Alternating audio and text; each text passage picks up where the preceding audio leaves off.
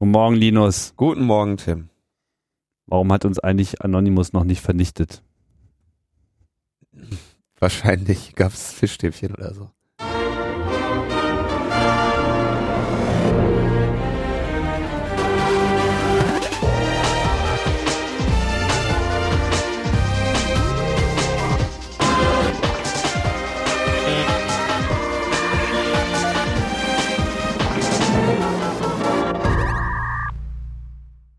Logbuch Netzpolitik Nummer 161.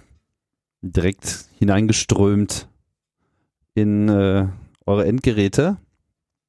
Noch nicht gesperrt. Noch nicht. Gesperrt sind wir nicht. Gededos sind wir nicht. Nee, wir sind total uncool. ist das klar? Also es kann auf jeden Fall nicht daran liegen, dass die Metaebene auf besonders stabilen Beinen steht. Nee, nee, nee, nee, daran liegt es nun wirklich nicht. daran liegt es nun wirklich nicht. Naja, mal gucken. Vielleicht äh, können wir uns ja noch äh, ein bisschen unbeliebt machen mit irgendwas. Aber derzeit sind ja erstmal die anderen wieder dran, sich äh, unbeliebt zu machen. Oder? Ja. Wollen wir am Anfang ein bisschen Feedback geben? Äh, weiter, also uns wurde ja durch, Feedback durch, gegeben. durchreichen. Wir reichen das einfach so Mhm, durch. Wir reichen das durch. Ja. Also es gab, naja, ich habe ja sogar, also diesmal war das äh, Feedback wieder, ähm, also gut, Umfangreich auch? also im, im umfangreich. Es gab sehr umfangreiches Feedback. Genau. Das können wir jetzt leider nicht alles ähm, Nee. äh, behandeln, aber es gab äh, einen interessanten, wichtigen Kommentar von das- Meta schreibt me. Meta schreibt me hat ähm, gesagt, Geschrieben? vielleicht hat das auch, vielleicht hat sie es auch gesagt. Ähm, Lalala, Zitat, äh, Sommer oder Herbst 2014 von Abu Qatada, einem der deutschen Extremisten, die nach Syrien ausgewandert sind und es innerhalb des IS nach sehr weit oben geschafft haben, sagte, das Problem ist, dass wir keine offiziellen Medien mehr haben. Twitter sperrt andauernd unsere Accounts. Wir haben versucht, auf andere soziale Netzwerke auszuweichen, aber da passiert im Grunde das Gleiche. Die werden täglich, manchmal auch stündlich gelöscht. Momentan haben wir kein Medium, über das wir ihren Besuch offiziell ankündigen können. Da ging es um eine Person, die zu Besuch kommt wahrscheinlich in dem Zusammenhang. Mhm. Auszug aus dem Buch Jür Jürgen Todenhöfer, Inside IS, zehn Tage im Islamischen Staat. Ähm, insofern ganz interessanter äh, Hinweis hier, dass es jetzt nicht so ist, als wäre Bedürfe es einer weiteren Armada, diese Sperrungen durchzuführen. Genau. Äh, ähm, Meta schreibt mir, sagt dann auch, gesteht Anonymous durchaus zu, dass sie diese Account-Löschung sicherlich auch mal um fünf Minuten beschleunigen konnten im, im, im begründeten Einzelfällen. Äh, ähm, diese, diesen Hinweis habe ich übrigens dann auch direkt äh, weiter verwurstet in einem Interview. Ich wurde von der Tageszeitung äh, zu diesen zu diesem und anderen Themen befragt und habe da direkt das das weitergereicht. Also vielen Dank. Meta, schreibt mir. Dann, ich weiß nicht, äh, dann gab es einen äh, äh, guten Kommentar von AD. AD ist, glaube ich, sowieso wahrscheinlich einer unserer häufigsten Kommentatorinnen. Ähm, le lese ich unter fast jeder Sendung, immer mit guten äh, Einlassungen. Und äh, hat da auch einen wichtigen, ein, ein, äh, wichtigen Hinweis. Da ging es in der letzten Sendung, habe ich ja über das Tracking gesprochen und dass ähm, Facebook eben eine ähm, vielleicht mehr trackt oder äh, die Nutzer mehr erfasst als Google. Und da habe ich natürlich unterschlagen, dass ähm, Google ja allen möglichen äh, Mist in unsere Webseiten rein äh, oder wir allen möglichen Mist von äh, Google in unsere Webseiten einbauen. Und da kommentiert AD, Facebook ist Facebook eine größere Ausspähreichweite als Google zuzubilligen, ignoriert aber Google Analytics, eingebundene YouTube-Videos, Karten und Captures, Googles Werbenetzwerk und technische Dienstleistungen durch, irgend Dienstleistungen durch irgendwelche Google APIs und Fonts, die ich regelmäßig in meiner Filterliste sehe. Ich gehe davon aus, dass alle diese Kanäle für Tracking von Internetnutzern verwendet werden.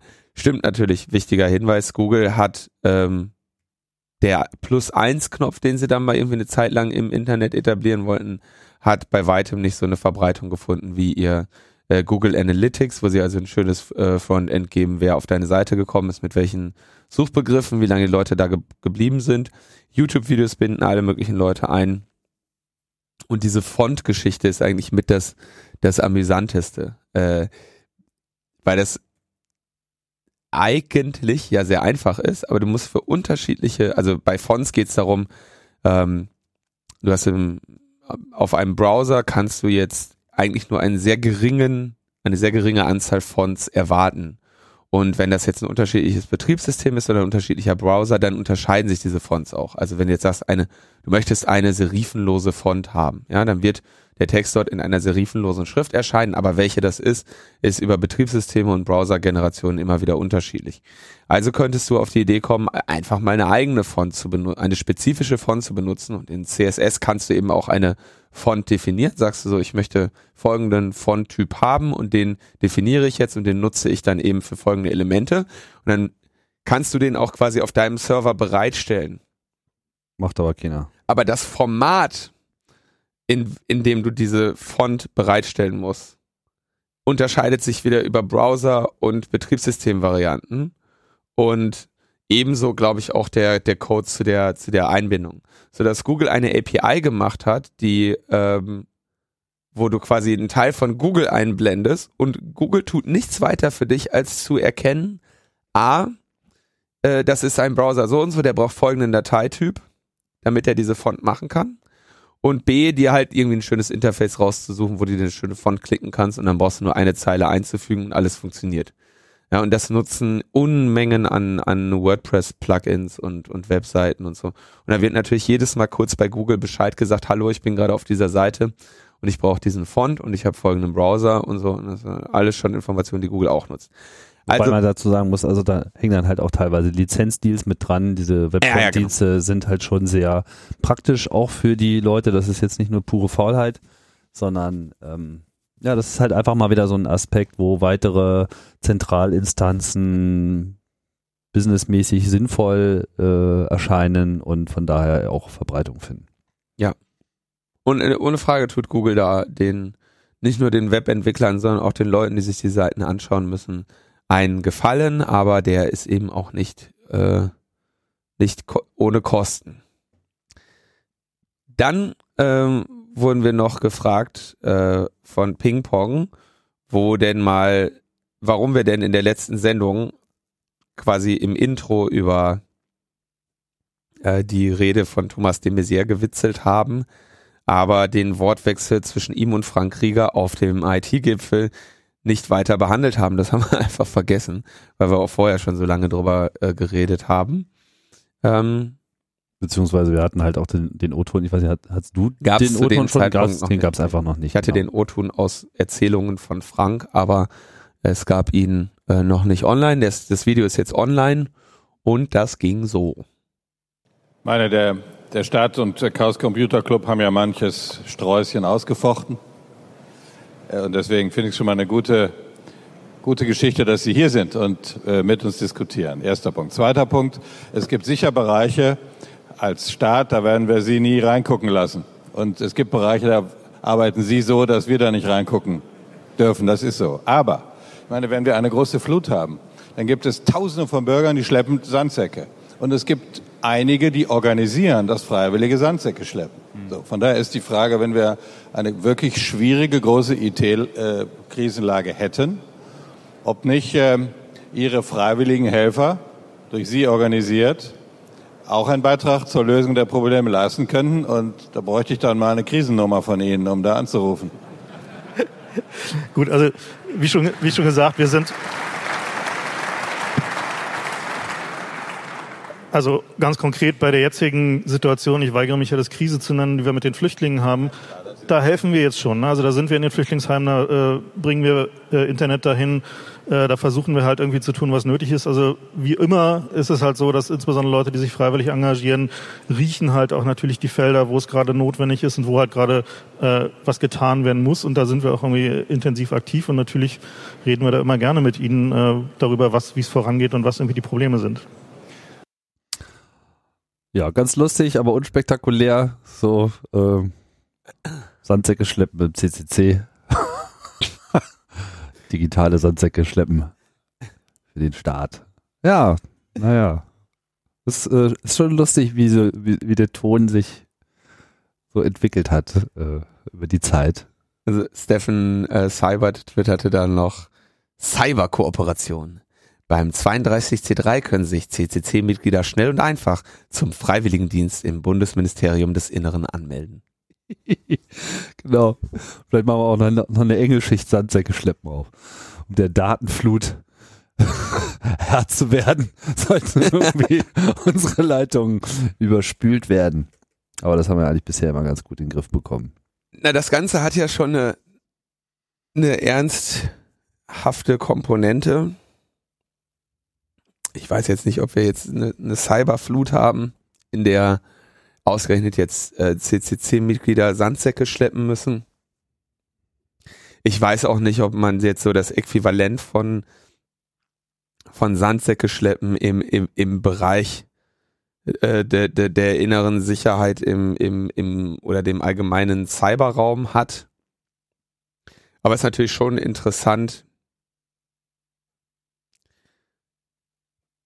Also die Frage ist, ob der de Maizière nicht inzwischen genau weiß, wie der CCC vom Organisationsgrad und von der Aufstellung her ist und dass diese Idee da eine Krisennummer zu haben vielleicht eher unwahrscheinlich ist. Ich denke, das wissen die auch. Das war, glaube ich, hier auch mehr so eine ein Schenkelklöpferchen. So, ähm, auch eine Botschaft. Ich will es jetzt kein Friedensangebot nennen, aber es ähm, ja, die haben auch Schiss vor Anonymous. Ja, und also zumindest, oder mal andersrum zu sagen, was hier echt klar draus wird, ist, die deutschen Hacker werden auf jeden Fall nicht als das Problem angesehen. Der, im, im digitalen Sphärenbereich. Ah, das wird sich aber relativ bald ändern, ne? Also mit äh, einer Staatstrojaner-Offensive können wir äh, können wir relativ bald wieder rechnen. Da haben wir ja letzte Woche schon drüber gesprochen. Ja, er hat gut. ja auch dieses, äh, dieses Grinsen in einem, Polit in einem politischen Diskurs, klar, ja. ja, aber eben nicht als Bedrohungsszenario oder als irgendwie Teil. Ich meine, das ist jetzt gar nicht so lange her, da, da, da stand der CCC, na okay, ist schon, schon ein bisschen länger her, aber zu Beginn ja, war es ja eher so, dass, dass der Club sehr wohl aufpassen musste, äh, nicht selbst äh, unter die Gesetzgebung terroristische Vereinigung zu fallen. Und zwar mhm. einfach so per Akklamation, weil man sich halt einfach mal äh, in Datennetzen äh, bewegt und die Aufgeregtheiten rund um äh, NASA-Hack und äh, andere Skandale mit der, äh, und 80, äh, der 80er Jahre, das war schon noch eine ganz anderer, ganz andere Stimmung, die eben auch sehr davon geprägt war, wie wenig man eigentlich sich kannte und verstand. So. Und äh, oder die gegenseitigen Motive auch nicht anerkannt hat. Mhm. Und das ist schon anders. Und das hat auch viel damit zu tun, dass Leute, die eigentlich auch so in unserem Kulturkreis groß geworden sind oder die zumindest mit der Präsenz unseres Kulturkreises groß geworden sind, die sitzen jetzt in diesen Organisationen. Ja? Also, die Frage ist, ob, ob, ob der CCC jetzt tief gefallen oder hochgeklettert ist. Da scheiden sich ja jetzt die Geister. Ich sag mal ganz positiv, wir wollten ja eigentlich schon immer ernst genommen werden. Und das äh, findet statt. Und wahrscheinlich ist es auch wirklich nicht, ähm, also ich meine, keine Situation, äh, keine Organisation wird es ablehnen, ähm, wenn ihr an Einflussmöglichkeiten gegeben werden oder angeboten werden, insbesondere äh, von im politischen Bereich, wo der CCC ja seine, seinen Einfluss auch durchaus geltend macht immer wieder. Genau, da, da gibt es Grenzen so, aber ich denke, die sind auch bekannt und die werden auch äh, beachtet und von daher obliegt man ja dann sozusagen auch gleichzeitig einer öffentlichen Beobachtung und auch einer Beobachtung durch die, die Szene von innen und bisher, denke ich mal, bewegt sich da nichts im kritischen Bereich, zumindest meine Meinung. Ah, Tim, weißt du, wir hatten ja jetzt ähm, also vervollständige diese Liste. Vorratsdatenspeicherung, ja, Netzneutralität. Was fehlt? Netzsperren. Netzsperren. Das hatte noch gefehlt in diesem Jahr. Ja. Man denkt, es ist alles, ne? Man denkt, man hat's alles zusammen. Ja? Nee. nee. Kommt noch einer. Kommt noch einer. Weit gefehlt. Ich habe bei der, äh, äh, hör mir auf, ja, dass der Bundesgerichtshof hat jetzt ähm, zwei Urteile äh, erklingen lassen äh, zum Thema Netzsperren. Und zwar ging es ja um zwei Verfahren oder ein, ein Urteil, zwei Verfahren. Da ging es um einmal die ein Verband der Tonträgerhersteller, der eine Seite namens Goldesel oder ja Goldesel äh, gesperrt haben wollte und einmal um die GEMA, die hatten wir auch lange nicht mehr, die eine Seite namens 3dl.am gesperrt haben wollte. Und ähm, behandle das jetzt mal an, an dem Fall der, der GEMA. Die GEMA hatte also gegen die Deutsche Telekom geklagt und hat gesagt, ähm, wir wollen, dass ihr diese Internetseite sperrt, weil dort eine Sammlung urheberrechtlich geschützter Musik bereitgestellt wird. Hm? Ja. Und Dann hat die GEMA argumentiert, wir sind ja hier dafür da, die Rechte, die, die Rechte unserer Mitglieder auf, Max, auf Maximale auszureizen und äh, deshalb müssen wir auch gegen äh, Urheberrechtsverletzer selbst vorgehen. Ja, ist aber wegen dieser ganzen internationalen Geschichte unmöglich. Die Domains sind teilweise irgendwo in Ländern äh, registriert, wo wir keine Jurisdiktion haben oder wo wir keine Jurisdiktion geltend machen können, teilweise anonymisiert, wir kriegen es nicht hin. Und deshalb äh, ist die einzige Möglichkeit, die Tür zuzumauern, also die Seite sperren zu lassen. Und genau dieses Sperren sei den Access-Providern zumutbar und technisch möglich. Hier ist wichtig zu unterscheiden. Man redet einmal von den Content-Providern, das ist in diesem Fall diese Seite 3dl.am und dem Access Provider, das ist in dem Fall die Telekom. Und weil man den Content Provider nicht irgendwie dazu bewegt bekommen hat, seine Seite zuzumachen oder überhaupt herauszufinden, wie man ihn kontaktieren kann, ähm, wendet man sich jetzt an die Telekom, die ja bekanntlich die letzte Meile kontrolliert zwischen den zahlenden Nutzern und dem großen, weiten Internet. Zumindest in Teilen, weil nun ist ja auch nur für einen Teil genau, der Benutzer. Genau, als Access Provider, die sich für die Telekom entschieden haben. Ja. Und die Deutsche Telekom hat gesagt, naja, also Freunde, erstens, diese ganzen Sperrmaßnahmen, das hatten wir doch alles schon, die Debatte, lassen sich umgehen. Wir können keine einrichten, die absolut wirksam ist.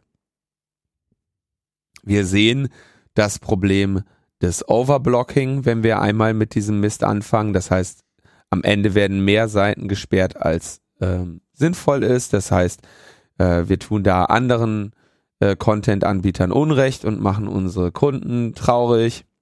Und weiterhin äh, ist das Sperren von solchen von Internetinhalten ein Grundrechtseinschnitt und dafür ist ja wohl ein Gesetz notwendig, denn eine die Einschränkung von Grundrechten kann man ja nicht irgendwie aufgrund eines äh, ein, eines Briefes der GEMA machen und verweist dann darauf, ja, also der, die Maßgabe löschen statt sperren, ja, mit der haben wir auch bei richtiger Kriminalität, ja, also nicht bei irgendwie Fallgeschichten da, sondern bei richtiger Kriminalität in den letzten Jahren sehr gute Erfahrungen gemacht und wir würden euch bitten, euch doch äh, daran zu halten und zu orientieren. Das war so die Argumentation, die von beiden Seiten vorgetragen wurden. So, und jetzt sagt der BGH, na, wir schauen mal hier ins Telemediengesetz. Da gibt es ähm, nach Paragraph 7 erstmal nur eine allgemeine Haftung für eigene und zu eigen gemachte Inhalte und nach Paragraph 8 keine Haftung für fremde Informationen. Ja, also bist, bist nicht verantwortlich für, für fremde Informationen. Und du musst auch nicht ähm, nach Paragraph 7 die übermittelten oder gespeicherten Daten ständig auf Rechtsverstöße Verstöße überprüfen. Ja, also du eine Kontrolle ist dir da nicht, da bist du von freigestellt. Ne? Das kennen wir immer diese Haftungsprivilegien, von denen wir an anderer Stelle auch oft sprechen. Allerdings, wenn es Verpflichtungen zur Entfernung oder Sperrung der Nutzung gibt, aufgrund von anderen allgemeinen Gesetzen, dann gilt da diese Nichtverantwortlichkeit nicht. Und das heißt im Klartext üblicherweise, ich hatte das Beispiel schon öfter genannt, ähm, jemand schreibt einen äh, wirren Kommentar auf äh, logbuchnetzpolitik.de, dieser Kommentar wird automatisch äh, ins Internet geschaltet. In dem Moment, wo wir Kenntnis davon erlangen, dass dieser äh, rechtswidrig ist, müssen wir ihn löschen, vorher nicht. Ja, also das ist quasi die äh, Waage, die da äh, gefunden wurde. So, jetzt hatte der Europäische Gerichtshof im Jahr 2014, Logbuch Netzpolitik berichtete, entschieden, dass Websperren durch Internetanbieter generell erlaubt sein können, solange sie verhältnismäßig und zumutbar bleiben. Und das müssen aber, müssten aber nationale äh, Gerichte leisten. Einerseits den Schutz der Urheberrechte und andererseits äh, die wirtschaftliche Freiheit der Internetanbieter und die Informationsfreiheit der Nutzer gegeneinander abzuwägen. Und das hat jetzt hier der BGH in dem Bereich getan, dass er nämlich sagt, naja, okay, also unter strengen Voraussetzungen sind, sind Netzsperren zulässig. Aber nicht generell. Du musst als allererstes dich bei dem äh, Content Provider melden, der wird im Zweifelsfall sagen, also Content Provider ist derjenige, der die Inhalte dort tatsächlich einstellt, der wird im Zweifelsfall sagen, leck mich am Arsch, sonst hätte er es ja nicht von vornherein gemacht. Dann wendest du dich natürlich an den Host Provider und sagst, hier, du auf deinen Servern ne, hält sich da eine Seite auf, du machst die zugänglich. Also nicht auf deinen Server, also der Content Provider ist sozusagen der Owner des Servers der Hosting-Provider ist derjenige, der das Teil im Rack stehen hat. Ja. Und äh, der Access-Provider ist derjenige, der den Weg zu diesem Hosting-Provider eben File bietet. Und ja, der Hosting-Provider könnte ein Kabel ziehen, der Content-Provider könnte löschen. Ähm, ja, genau. Und wenn, und wenn das du halt das alles zieht, durch bist, wenn du das alles durch hast, ähm, und sogar sagt der BGH hier, du kannst ins, du soll, bis, es obliegt dir in zumutbarem Umfang selbst Nachforschung anzustellen, wer dahinter stecken könnte. Könntest zum Beispiel eine Detektei beauftragen, um oder ein auf solche Ermittlungen spezialisiertes Unternehmen einschalten, die staatlichen Ermittlungsbehörden ins Boot holen und so weiter. Also, wenn, indem du Anzeige erstattest, wenn das alles nicht hilft, dann kannst du äh, eine Netzsperre äh, verlangen. Ja, schön. Geil. Dann haben wir jetzt demnächst die GEMA hier rumrennen und dann sperren die irgendwie das ganze Netz, ne? Und der, also was ich gerade nur am Rande benannt habe, das mit dem ähm, mit dem Overblocking ist natürlich so, der Host-Provider, der hat unter Umständen unter einer IP durchaus mehrere Sachen liegen. Und wenn du jetzt oft anhand der IP sperrst, dann hast du mitunter relativ hohen Kollateralschaden. Nämlich alles, was da mit drauf liegt. Also wenn man irgendwie linus äh, sperrt, das liegt auf so einem auf so einem Webspace. Äh, da sperrst du aber ein paar hundert Leute mit. Ich habe mich mal ein bisschen auf dem Server umgeschaut. Da sind unter derselben IP-Adresse. Unter derselben IP-Adresse sind sehr viele, ja. Okay. Ja, also ich meine, ähm, so ganz un, äh, unüberraschend, so ganz überraschend sollte es jetzt äh, auch nicht äh, kommen, weil der BGH sich hier auch wiederum auf ein Urteil des EuGH äh, bezieht aus dem letzten Jahr, von dem ich ehrlich gesagt nicht weiß, ob wir das eigentlich besprochen ja, haben, haben vermutlich, ne? Genau, wo im Prinzip der EuGH äh, auch festgestellt hat, dass Websperren durch Internetanbieter erlaubt sein können, solange sie verhältnismäßig und zumutbar sind. Äh, das spielt ja hier in der Aussage vom Bundesgerichtshof auch eine große Rolle. Ich meine, um vielleicht jetzt mal die nicht ganz so schlimmen Aspekte dieser Meldung nochmal zu beleuchten. Einerseits ist hier eben von ähm, Hosts die Rede, die jetzt nicht nur ausschließlich rechtsverletzende Inhalte haben, sondern eben auch, äh, wo auch ein paar rechtmäßige dabei sein können, so, wo, wo die aber nicht ins Gewicht fallen. Da mag die Abwägung jetzt für Sachen sein, wo ein rechtswidriger Inhalt sozusagen die Ausnahme ist, nochmal äh, anders ausfallen, auch wenn das etwas schwammig äh, ist, zumindest in der aktuellen Informationslage hier. Und sie betonen halt, dass eben die Websperren nur das letzte Mittel seien. Und in dem Moment, wo halt äh, die Detailbeauftragung zur Ermittlung von Content-Anbietern etc. alles nochmal als viables äh, Mittel genannt wird, und das findet ja hier statt, würde ich sagen, dass zumindest so eine massenhafte automatisierte äh, äh Sperrung an dieser Stelle schwierig werden dürfte. Ich nicht unmöglich, aber schwierig. Ja, aber nichtsdestotrotz, das Urteil ist jetzt noch nicht veröffentlicht. Es gibt lediglich eine Pressemitteilung zum aktuellen Zeitpunkt des Bundesgerichtshofs. Die GEMA hat sich da noch nicht zu geäußert, aber ich kann mir in etwa vorstellen, wie die Pressemitteilung dann aussieht, wenn sie draußen ist. Ne? Mhm. Obwohl ja im Prinzip ihre Klage erstmal in der Form abgewiesen wurde, rein technisch, aber das wird dann schon äh, entsprechend um, um, umgejubelt werden, um da äh, eine andere Sicht drauf zu eröffnen. Ja, naja gut, ich meine, dann haben wir ja zumindest alles komplett jetzt. Genau, die Sendung zu dem EuGH-Urteil ist Logbuch Netzpolitik 97, garantiert nippelfrei. Sehr schön. Wir bleiben bei den äh, Telemedien und Telekommunikationsdiensten. Und da gibt es seit langer Zeit eine Debatte um Googles Gmail. Ähm,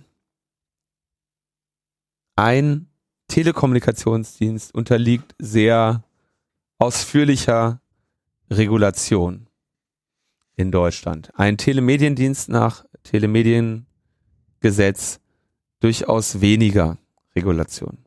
Und es gibt seit langer Zeit von der Deutschen Telekom zum Beispiel die Forderung, so etwas wie WhatsApp ähm, nicht mehr als Telemediendienst zu behandeln, sondern bitteschön als Telekommunikationsdienst weil die Deutsche Telekom mit ihrem SMS oder MMS eben wirklich völlig haarsträubenden Anforderungen unterliegt im Bereich Datenschutz, Überwachungsschnittstelle und ähnlichen Dingen.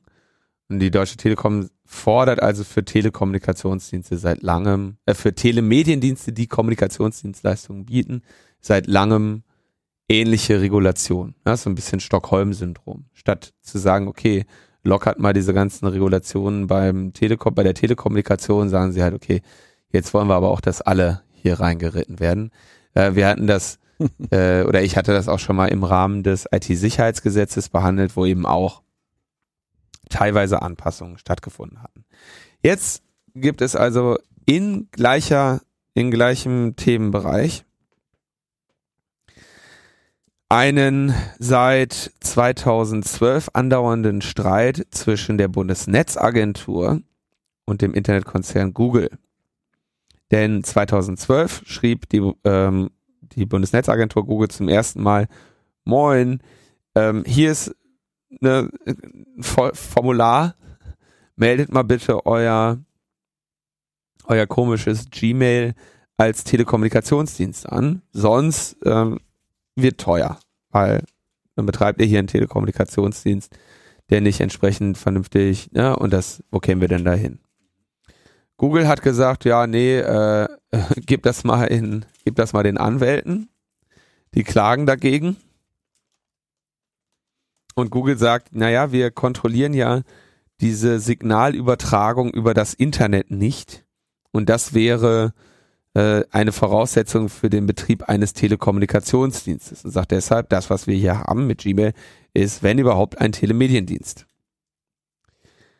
Und jetzt gab es also einen Gerichtsbeschluss, der sagt, nö, du musst, Google möge Gmail jetzt bitte als Telekommunikationsdienst anmelden und dann eben sich auch den ganzen daraus entstehenden Anforderungen in Datenschutz und Überwachung ähm, beugen.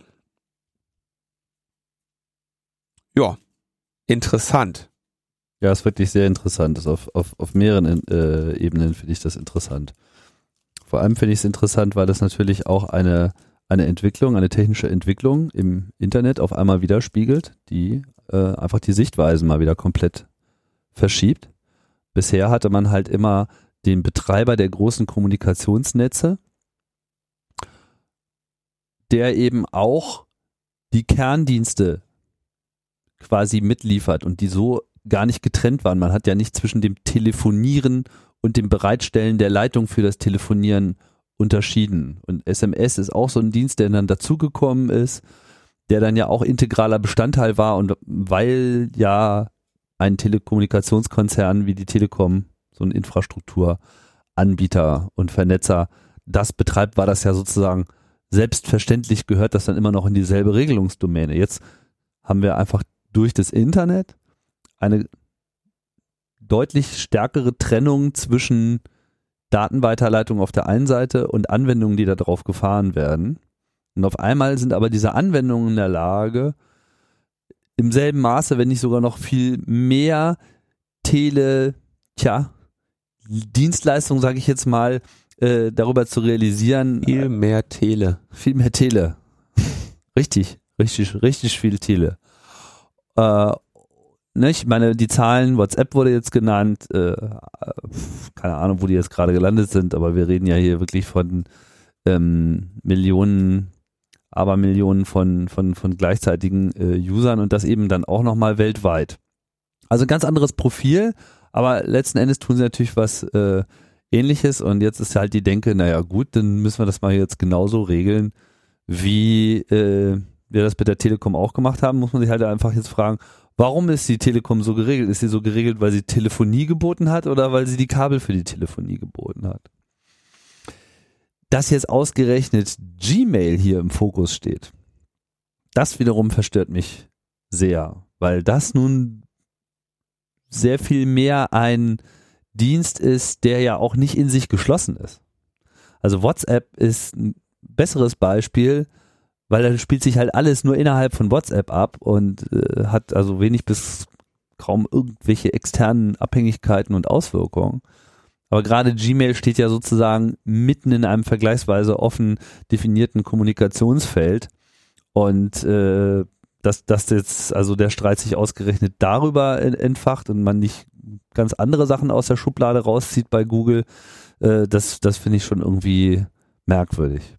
Ja. Meine, Google hat ja auch Infrastruktur, so ist es ja nicht. Ist ja nicht so, dass sie gar keine Signalwege äh, kontrollieren würden. Sie haben natürlich deutlich mehr Signalwege als viele andere Anbieter. Also WhatsApp betreibt keine Glasfasern in äh, Deutschland, Google sehr wohl. Äh, nur es endet halt einfach irgendwo und letztlich ist es die ganze Föderation dieser ganzen Signalwege, die das Netz ausmacht. Knifflig. Ja, also dieses, dass Telemediendienste, Telekommunikationsdienste inzwischen überholt haben oder überholen, ähm, führt ja zu allerlei anderen Phänomenen. Ne? Nicht zuletzt zu diesen gesamten Debatten um Netzneutralität und was wir da nicht alles ähm, haben, weil da äh, sich gegenseitig das Schwarze unterm Fingernagel nicht gegönnt wird. Ähm, Gmail als Telekommunikationsdienst naja, wird spannend. Ja, also die Forderung, die jetzt im Raum steht, ist, die sollen da befolgen, aber es gab jetzt keine Entscheidung, oder? Doch, doch, das ist, äh, das ist eine, ein, ein Urteil des Verwaltungsgerichts Köln, wenn ich mich nicht täusche. Ähm, kriegt ihr mal ganz schnell. Verwaltungsgericht Köln. Müssen sie jetzt machen. Aber das ist da sicherlich, da kann man da sicherlich nochmal gegen vorgehen, ohne das hat jetzt noch keine unmittelbare Bindung, oder? Das wird Google sicherlich äh, sich nicht gefallen lassen, aber wir werden es sehen. Also ähm, ne, die Entscheidung ist jetzt irgendwie erst ähm, am Mittwoch, den 24, äh, den 25. November bekannt geworden. Ähm, das Urteil schon am 11. November äh, getroffen worden und äh, man kann Berufung einlegen beim Oberverwaltungsgericht in Münster und ich gehe davon aus, dass Google gerade äh, auf Google Maps schon guckt, wo Münster überhaupt ist. Ja, bleiben wir in der, in der lustigen Welt der Gerichte und Urteile und äh, putzigen Klagen. Demnächst gibt es eine mehr. Äh, wir haben ja schon berichtet über den Fall ähm, der Auseinandersetzung zwischen Bild und den Adblock Plus äh, Betreiber IO, äh, wo dann quasi als Kollateralschaden auch der YouTuber Tobias Richter auch gleich noch eine Abmahnung ins Haus bekommen hat, weil er ja es gewagt hat, ein Video ins Internet zu stellen, in dem er so per Screencasting erläutert, wie man sein Adblock Plus denn so konfigurieren kann, dass die neuerlich eingeführte Sperre des Adblockers auf Bild.de auch umgangen werden kann. Und das äh, fand halt der Springer Verlag überhaupt nicht lustig, dass äh, Leute einfach ihr Wissen teilen. Und ähm, wir haben ja schon zur mit, mit Beruhigung zur Kenntnis genommen, dass der äh, betreffende YouTuber sich hier nicht äh, so ohne weiteres ähm, verarschen lässt und erstmal überhaupt keine Unterlassungserklärung unterzeichnet hat, auf Anraten seiner Anwälte, da ist er wohl ganz gut beraten und geht jetzt auch in die Offensive, äh, denn er möchte nun ähm, gar nicht erst abwarten, wie das vielleicht ausgehen kann oder auch nicht. Kann ja auch sein, dass Springer das wieder zurückzieht und dass das alles so ein bisschen im Raum stehen bleibt. Dann geht sozusagen in die Offensive und holt das Instrument einer negativen Feststellungsklage aus der Schublade hervor.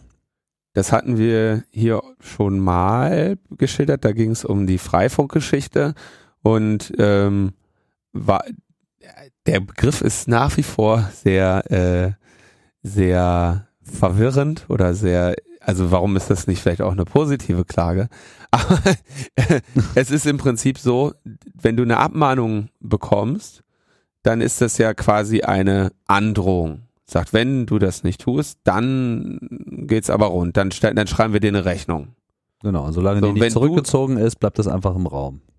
Ja, aber wenn du dann einfach dieser, an, dieser ähm, Abmahnung nicht Folge leistest, so wie es der Tobias Richter ja hier getan hat. Und der andere, derjenige, der dich abgemahnt hat, äh, zieht nicht, ja, also macht nicht weiter, dann bleibt das halt im Raum hängen. Ja, das heißt, der, äh, es gibt dann keine, das ist dann ein nicht definierter rechtlicher Zustand, der dann erreicht wird.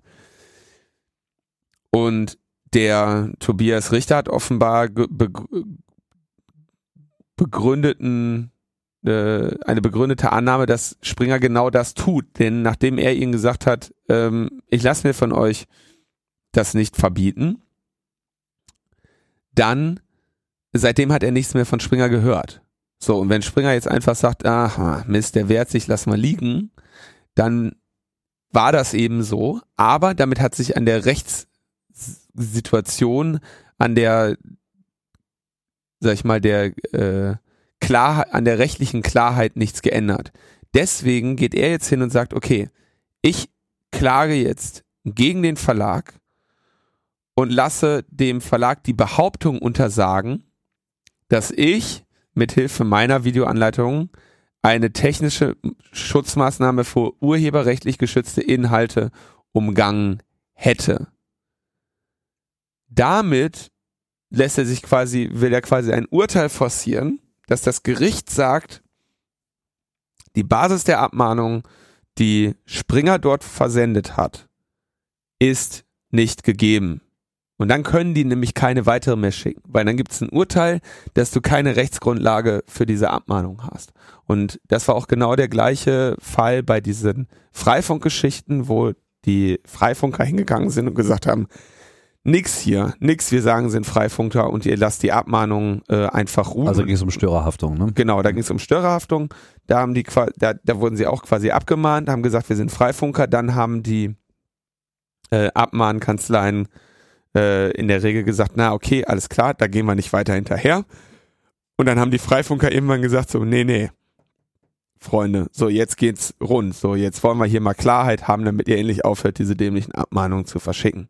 Und das möchte der Tobias Richter jetzt machen und hat ähm, dazu um Spenden gebeten, weil er natürlich das äh, Prozesskostenrisiko trägt. Ähm, zu gewinnen gibt es, dass ähm, Springer eben vor Gericht äh, klar erklärt kriegt, so nicht, meine Freunde. Ähm, und dann natürlich auch ein schönes Video, äh, wo, ähm, wo er diese Anleitung, also dann stellt er diese Anleitung wieder online, die hat er ja offline genommen. Mhm. Und man kriegt dann auch sein Geld zurück. Ja, zu verlieren gibt es das Geld und dann hat man es versucht. Aber dieser Deal ist schon vorbei, weil die Crowdfunding-Kampagne ist schon erfolgreich, ist schon überfinanziert. Ähm, innerhalb von 24 Stunden innerhalb war die Kohle Stunden. zusammen. Es ging ja um 7000 äh, Euro knapp. Ja, fünf hat er nur gesammelt. Wahrscheinlich hat er. Nein, nein, er hat 5000 über die Spendenseite und dann nochmal 2000 über genau. PayPal. Also das kam sozusagen ja. alles schon zusammen und da hat er jetzt auch gesagt, okay, mehr äh, brauche ich jetzt auch gar nicht. Ähm, ja, also ich denke, das hat eine ne gute Chance, erfolgreich für ihn auszugehen. Soweit meine äh, uninformierte, juristisch nicht fundierte Meinung dazu. Wir werden das beobachten und dann mal gucken, was sich daraus ergibt, weil das wäre ja auch insofern sehr interessant, als dass wir ja ohnehin in dieser ganzen Debatte mit, äh, also in diesem eigentlichen Konflikt mit Elio und Springer schon diese Behauptung der technischen Schutzvorrichtungen. Das ist ja sozusagen auch an, an der Stelle schon, also der Vorwurf gegenüber ja. dem Adblocker als solcher, das steht ja schon auf dünnem Eis. Genau, und da soll ja auch jetzt mal an dem Eis mal ein bisschen rumgehämmert genau, werden. Genau, wenn jetzt zumindest schon mal klar wäre, dass ein Video darüber, wie man das dann wiederum nochmal aktivieren kann, wenn das schon mal nicht reinfällt, dann wäre schon mal ein erster Schritt äh, getan, auch wenn das eigentlich erstmal nichts damit zu tun hat. Ich persönlich denke, äh, dass Springer sich hier ein bisschen überdreht hat und sicherlich äh, nicht als Sieger aus diesem Ring hervorgehen kann, aber was weiß ich schon. Ah ja, was haben wir? was haben wir nicht schon alles gesehen? Ah, ja. Hat Leute, Leute schon gesehen, unglaublich. Sieht man auch jeden Tag wieder neu davon. Verlassen wir die Gerichte, betreten wir das Parlament. Der NSA-Untersuchungsausschuss, der sogenannte, hat wieder getagt. Gestern. Genau. Ja, wir sehen, also ich, die tagen ja inzwischen nicht mehr, die zanken ja nur noch. Ähm, wir, wir, also wir erinnern uns, es gibt die von, die ausgesiebten NSA-Selektoren, also die Selektoren, die die NSA dem BND gegeben hat, die hat der graulich äh, geprüft und die Opposition und niemand anderes darf sie sehen. Und deshalb hat die Opposition eine Verfassungsbeschwerde eingelegt, weil sie diese ähm, ähm, Selektoren der NSA auch selber einsehen möchte. So viel die Vergangenheit. Dann hatte das ähm, PKGR, das Parlamentarische Kontrollgremium, BND-Selektoren gesehen. Darüber hatten wir in der letzten Woche gesprochen und es verhärtete sich der, es erhärtete sich der Verdacht, dass doch ähm, der BND gegen deutsche und europäische Ziele spioniert hat.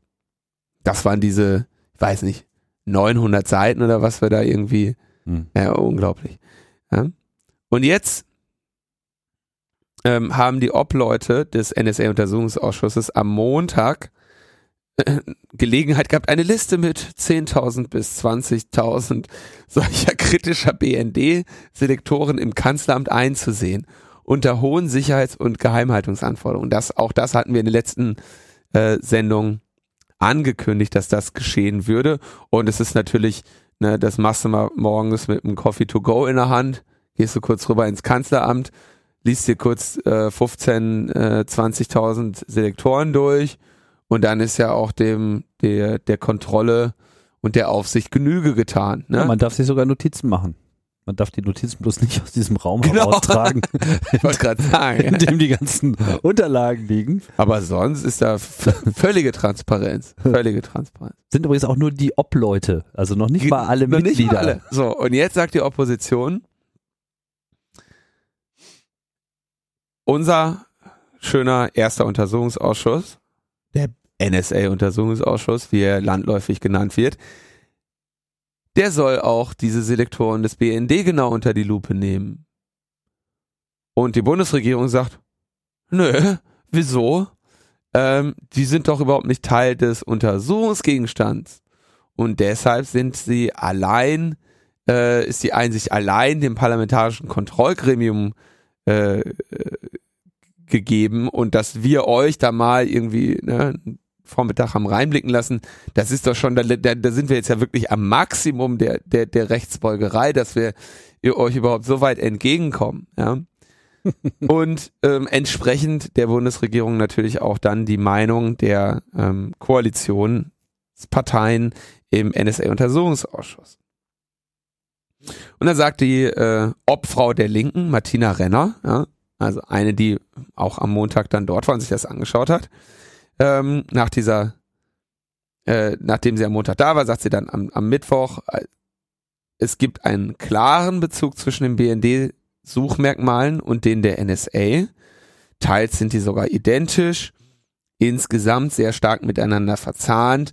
Hier geht es um den Kern des Skandals, nämlich vor allem das, was Konstantin Notz dann auch an, äh, betont hat, um de, die Frage des Ringtausches, nämlich die Zusammenarbeit.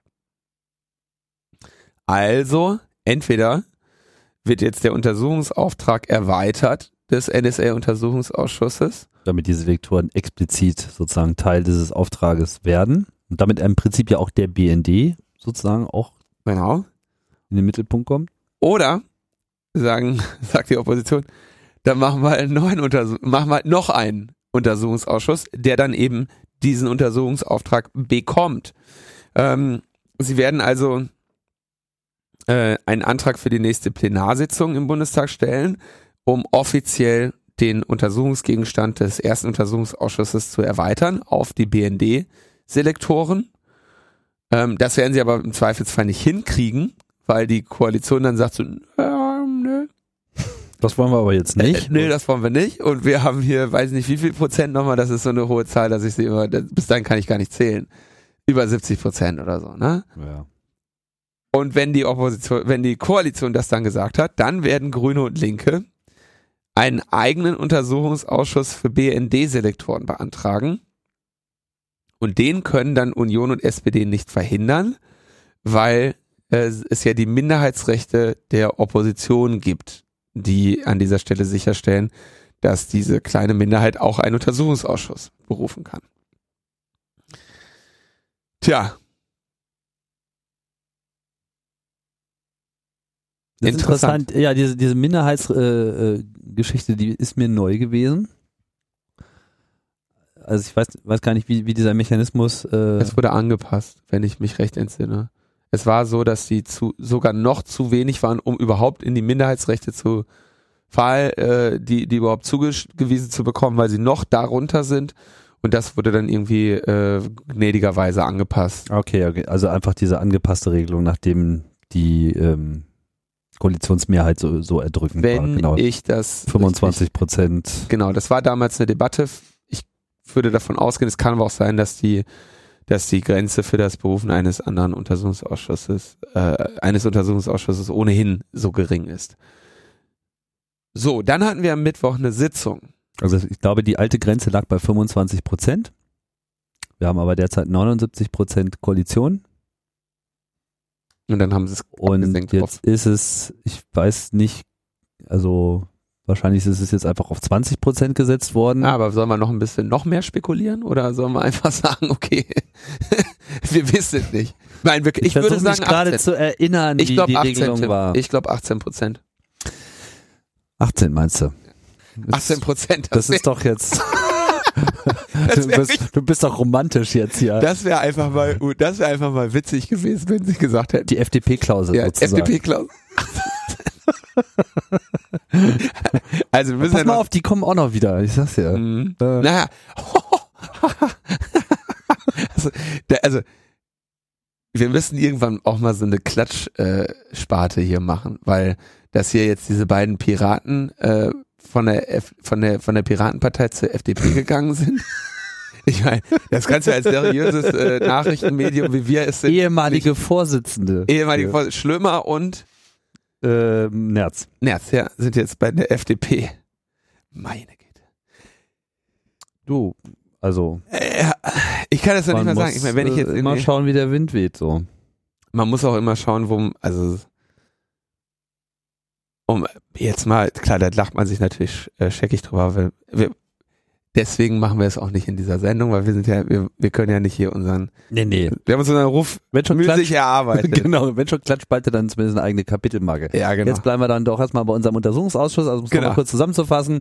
Selektoreneinsicht nur für Obleute, nur unter kontroll kontrollierten Bedingungen. Opposition ist immer noch äh, ähm, ja äh, schlecht gelaunt und droht jetzt sozusagen mit einem zweiten Untersuchungsausschuss und da äh, kriegt äh, kriegt auch die Koalition schon so ein bisschen äh, Schnappatmung und das könnte man ja nicht machen und überhaupt und das haben wir uns hier so eingelesen und irgendwie unser schöner Untersuchungsausschuss und bläh.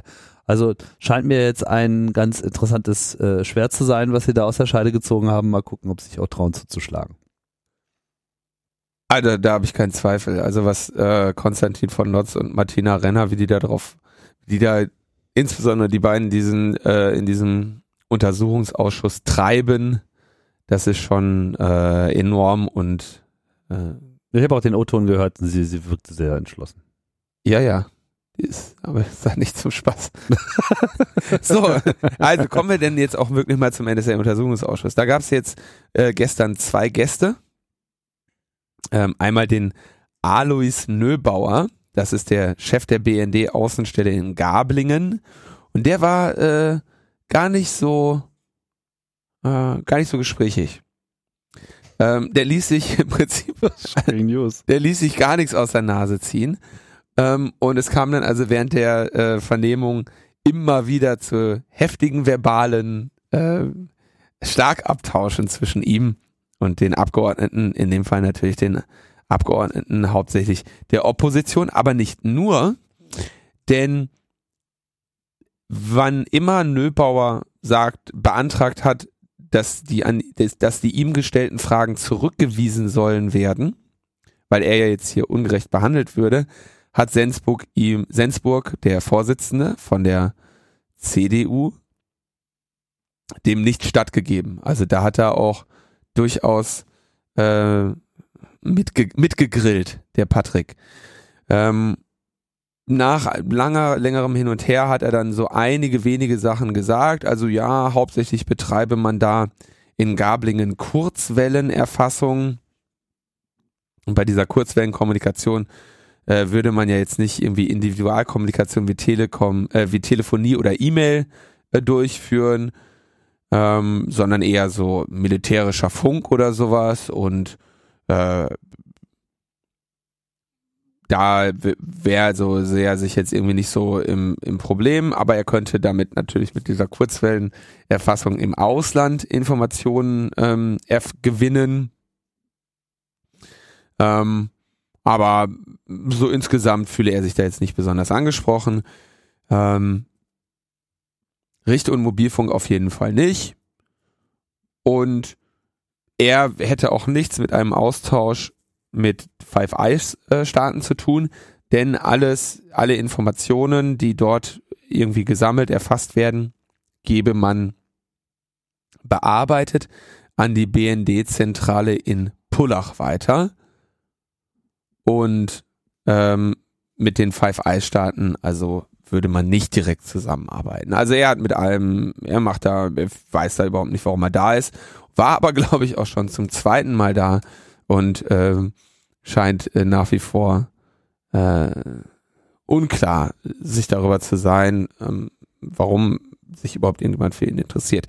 Zu Kabeln hat er ähm, irgendwie nichts gesagt, also zu ob man jetzt Kabel erfasst, Lichtwellenleiter oder sonstiges. Ja doch, er meinte äh, Kurzwellen, auch welche andere Wellen und Lichtwellen würden sie ja irgendwie erfassen. Aber es gab keine Aussage, was sie da konkret tun. Genau, und dann sagt er aber, also er könne auch nicht ausschließen, dass in Gablingen NSA-Selektoren NSA eingesetzt würden. Ähm, aber kein Rohmaterial sei von seiner Stelle an die NSA geflossen.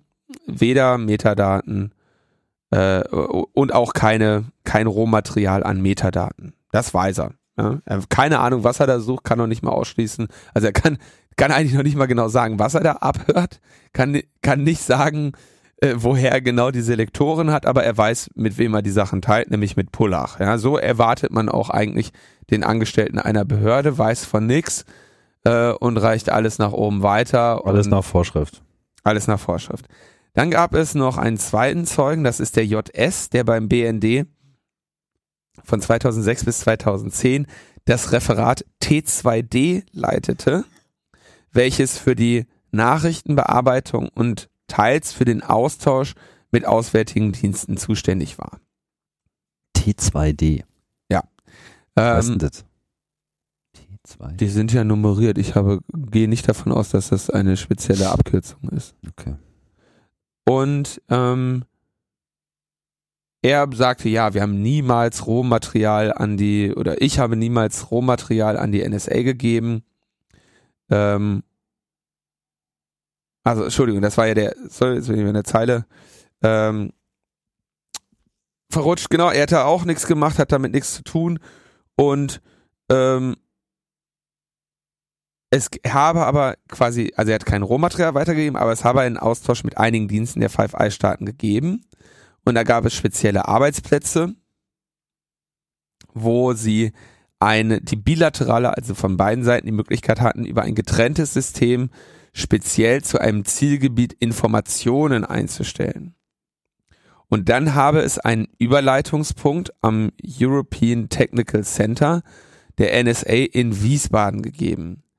Dorthin hätten die Nachrichtenbearbeiter Informationen aber nicht automatisch in einem allgemeinen Push-Pull-Verfahren, sondern aktiv weitergegeben. Ja, also er sagt, wir haben aufgearbeitete konkrete Informationen in dieses System eingepflegt und nicht irgendwie Selektoreien-Ergebnis raus. Ja, da so haben sie wahrscheinlich die Darstellung von JS. Haben sie den Amis gesagt, wo so Osama Bin Laden ist. die waren das doch, oder? Habe ich gehört. Ja, ach ja.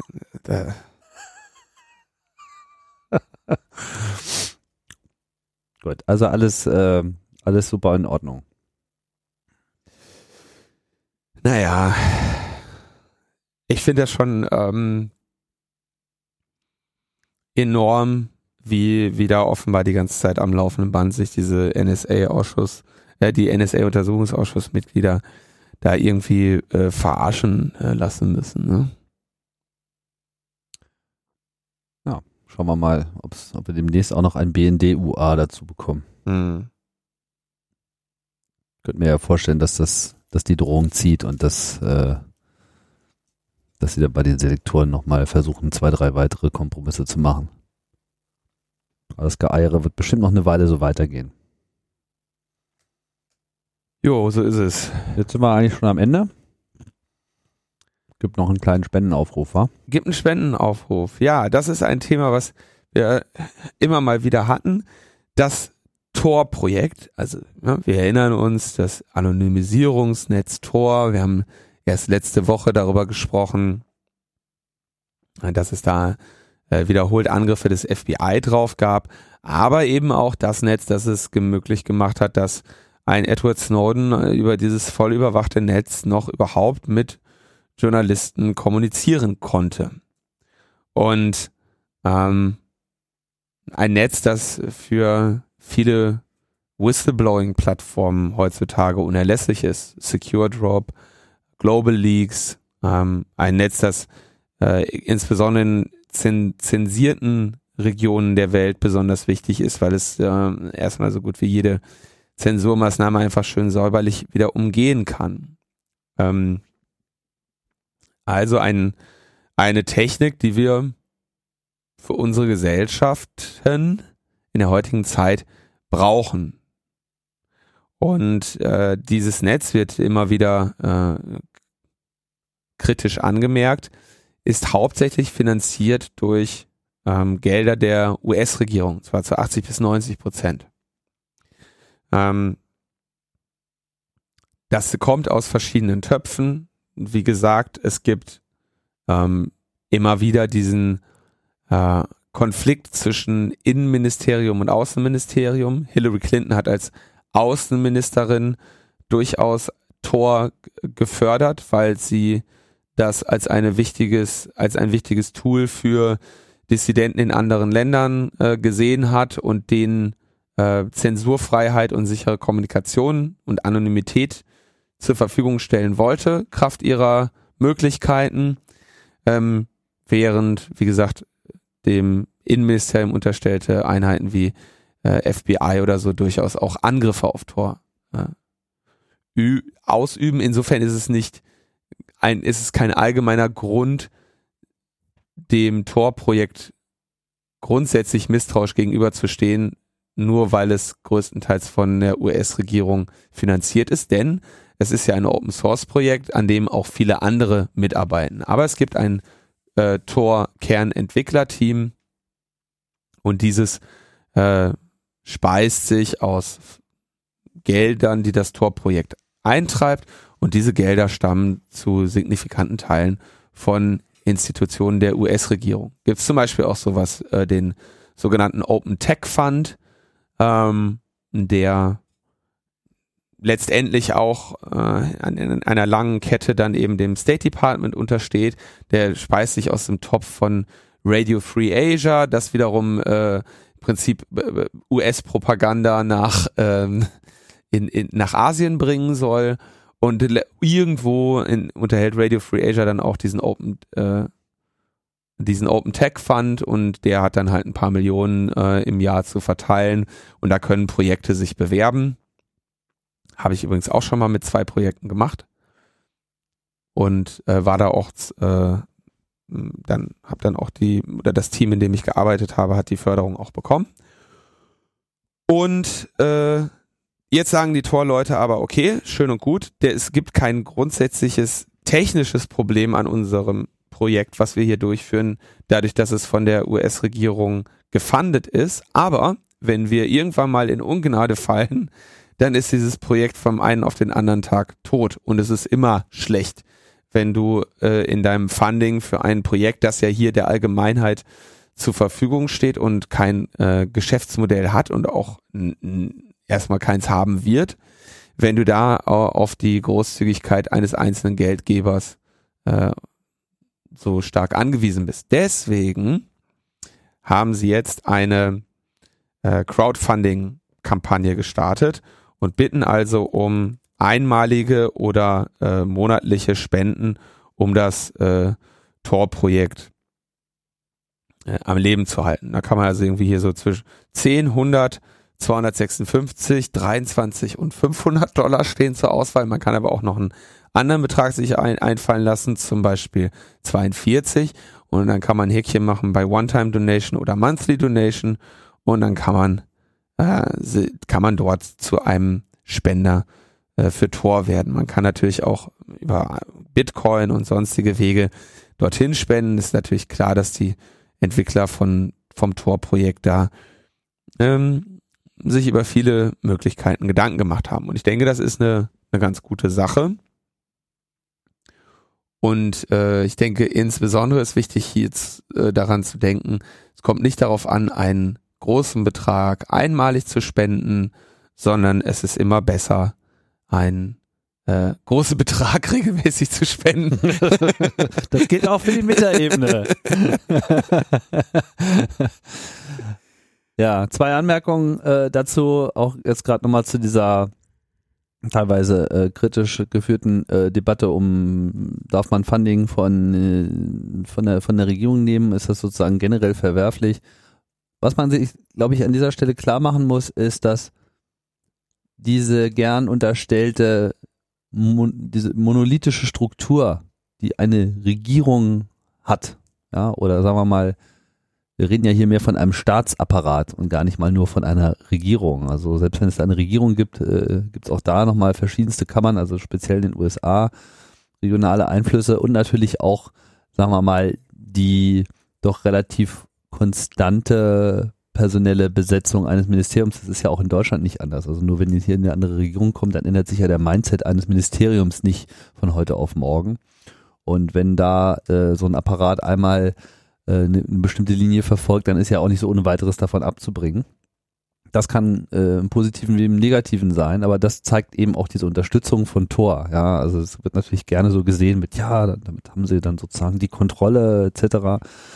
Nee, es ist schon so, wie du auch eingangs gesagt hast. Es gibt da einfach auch verschiedene Strömungen. Es gibt sehr wohl in diesem amerikanischen Regierungs- und Beamtenbehörden äh, Government-Apparat einfach auch Leute, die das eben ganz anders sehen und die da einfach ganz andere Wertvorstellungen haben und die sind natürlich auch in einem ewigen Kampf mit den Falken. Nichtsdestotrotz droht natürlich jetzt, und das ist glaube ich gerade auch so das Schreckgespenst, was, äh, weiß nicht, inwiefern das jetzt das ausgelöst hat, aber das steht ja natürlich auf jeden Fall im Raum, ja, dass es also sehr wohl sein könnte, dass äh, im nächsten Jahr wirklich Vollidioten diese Regierung übernehmen? Äh, nee, äh, um, ich habe da die, die, diese Diskussionen wurden schon seit längerem geführt, ähm, dass das grundsätzlich nicht gut ist. Ja, ja nee, äh, aber es ist nicht, wenn ich das ganz kurz sagen darf, es ist auch nicht so, dass diese, dass die Funding-Entscheidungen für Tor jetzt wirklich irgendwie besonders weit oben in der Regierung stattfinden. Ne? Da sitzt jetzt nicht Hillary Clinton mit einem Sack Geld und sagt, äh, hier dreieinhalb Millionen für Tor oder sowas, ne? Sondern ähm, da unterhalten sich Regierungsinstitutionen, unterschiedliche Projektgruppen, Funds und so weiter, die verteilen in allen möglichen Bereichen Geld und es steht jetzt nirgendwo in Frage, dass der Open Tech Fund irgendwie auf Geheiß der, äh, der Regierung äh, Tor nicht mehr fördern würde. Was eher passieren würde, ist, dass der Open Tech Fund plötzlich immer kleiner wird. Ja, also ähm, so laufen, so laufen die Dinge dann eher. Nur um das nochmal, also so darzustellen. Es gibt auch keine konkrete Bedrohungslage. Das Tor jetzt sagt, oh nein, wir müssen, wir, wir müssen damit rechnen, ähm, nicht mehr in der Zukunft finanziert zu werden. Aber es gibt einfach den grundsätzlichen Anspruch zu sagen, es ist auch ohne, dass es eine akute Bedrohungslage gibt, nicht klug, sich auf nur einen, auf einen Geldgeber in dieser Form einzulassen. Ja, da kann immer mal was passieren. Mhm. Und es ist grundsätzlich einfach besser, ein Sustainable Funding zu haben, denn ähm, man will ja auch eben in der, in der Zukunft, in der Zukunft arbeiten. Da kann immer mal was passieren, da müssen nicht, müssen nicht direkt ähm, Politiker durchdrehen. Auch wenn das in den USA durchaus eine valide Sorge ist, dass irgendein Politiker durchdreht, ist, ist jetzt nicht, dass das da besonders selten passieren würde. Aber wie gesagt, wir, wir hatten auch, oder habe ich das schon gesagt oder noch nicht, wir hatten einen Vortrag beim äh, CCC Camp äh, davon dazu äh, mit dem Titel What's the Catch? Funding Open Source with Money from Corporations and Governments. Weil das ist natürlich die andere Seite. Wenn du das Geld nicht von Regierungen bekommst, dann bekommst du es von äh, Firmen. Und da kannst du teilweise argumentieren, dass die Regierungen weniger Eigeninteresse verfolgen mit dem Funding ähm, oder Eigennutzinteresse verfolgen mit dem Funding als äh, Firmen. Ja, wunderschön ist es aber natürlich, wenn du dich einfach auf ein riesiges Bett von regelmäßig eintrudelnden kleineren und mittleren Beträgen bettest ähm, und so wirklich ein belastbares äh, Funding für dein, für dein Projekt hast. Was uns das Ende der Sendung bringt. Ja. Ich bin ja mal gespannt, ob wenn ich diese ganze, wir haben das jetzt, dieses äh, BGH-Urteil, ähm, ich bin ja mal sehr gespannt, also diese, dieser, diese To-Do-Liste, ne, die das BGH da gegeben hat und sagt, naja, äh, du musst aber erst einmal dich bei dem gemeldet haben, einmal bei dem gemeldet haben und, und eine Detektei beauftragt haben, ne? Das kriege ich ja, diese To-Do-Liste kriege ich ja auch im Zweifelsfall an einem Tag abgehakt. Ja, also äh, diese Hürde ist mitunter gar nicht so groß. Vor allem, wenn du dir überlegst, dass es im, im, in diesem Internet ja noch ganz viele andere Länder gibt. Und äh, die alle irgendwie Jurisdiktionen haben, die eventuell auf dich nicht reagieren. Das heißt, da hast du, wenn das, wenn das rund geht, hast du hier bald im, im Schnellverfahren ein paar hundert Seiten pro Tag äh, weggesperrt.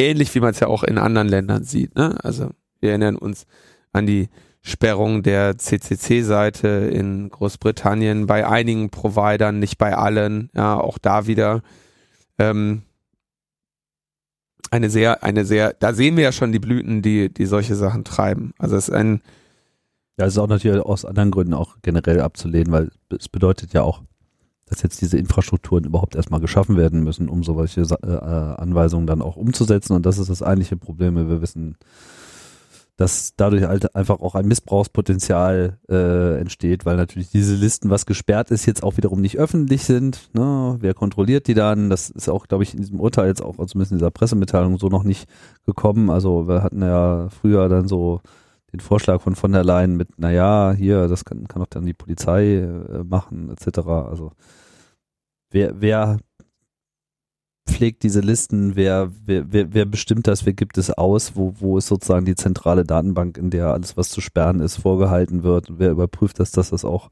äh, getan wird, in welchem Umfang das getan wird, auf welche Art und Weise das getan wird. Also es ist äh, unklar. Ja.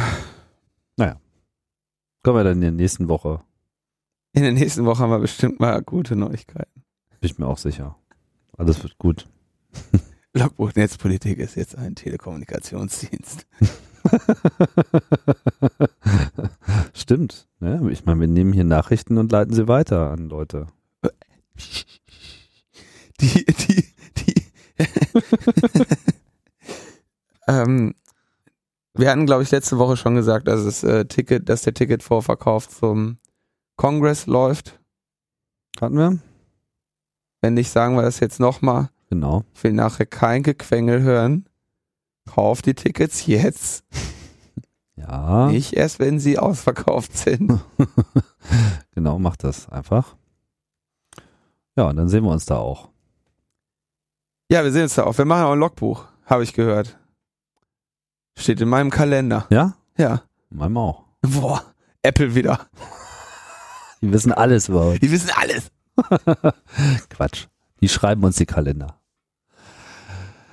So, wir danken an dieser Stelle, oder ich danke an dieser Stelle noch dem äh, Frank und äh, wünsche einen angenehmen Restaufenthalt im Internet. Genau. Und ich äh, bedanke mich auch auf diesem Kanal nochmal für zehn Jahre Hörertreue weil ich jetzt irgendwie die Metaebene jetzt hier zehn Jahre durchgefeiert Komm, habe. Endlich doch noch dahin. Die ganze naja. Zeit denke ich, wann sagt das denn endlich? Meine Güte. Last zehn things, Jahre Metaebene. Last things last. Ja. So lange mache ich den Kram jetzt schon. Ja. Und wir schon auch vier Jahre. Mhm. Ist schon richtig, schon richtig mein Homie hier. Ja. Ach ja. Wie war, wie ist es denn, zehn Jahre? Bist du jetzt der Deutschlands dienstältester Podcaster eigentlich? Ja, ne? Nee. Ne? Wer ist Philipp Banse dienstältester? Oder? Ja, also ähm, äh, gibt es ein paar äh, Annik Rubens. Also von denen, die jetzt wirklich auch noch senden, Küchenradio hat, glaube ich, im Januar, Februar 2005 angefangen. Und die Annik weiß ich jetzt gerade nicht genau, auch in dem Bereich. Ähm, ich habe es ein Dreivierteljahr vor mir hergeschoben und äh, dann exekutiert, als es äh, sozusagen nicht mehr aufzuhalten war. Zum zehnjährigen äh, Geburtstag von Chaos Radio. Da habe ich das dann sozusagen offiziell alles als Podcast release und dann halt Chaos Radio Express mitgeliefert. Quasi, damit man eben auch was hat, was sozusagen nur vom Netz ist. Das war ja sozusagen. Das eine war halt Chaos Radio überhaupt mal per Podcasting verfügbar zu machen, obwohl es ja eigentlich eine normale Radiosendung war. Ne? Das sogenannte Postcasting und dann eben auch so ein Format, was irgendwie äh, äh, aus dem Netz entsteht und ja, dann äh, in der Folge auch seinen, seinen eigenen Weg gefunden hat. Ähm, ja, ich kann da nur an einen längeren Text verweisen, den ich auf Metaebene ME geschrieben habe, wo ich da auch diese ganze Gedankenwelt, die mich da äh, am Anfang und zwischendurch und am Ende begleitet hat, nochmal zusammengefasst habe. Das könnt ihr euch mal durchlesen und dann könnt ihr auch mal den Metaebene Podcast gleich noch mit dazu abonnieren, was so ein kleiner Kanal ist, der immer, wenn es mal was Wichtiges zu erzählen gibt, äh, in Audio auch noch was erzählt. So, wenn es neue Podcasts gibt oder irgendwas ausgesetzt oder wieder neu eingesetzt wird. Ja, und das war's jetzt aber wirklich. Wir sehen uns nächste Woche wieder. Jo. Bis dann. Ciao, ciao. Tschüss.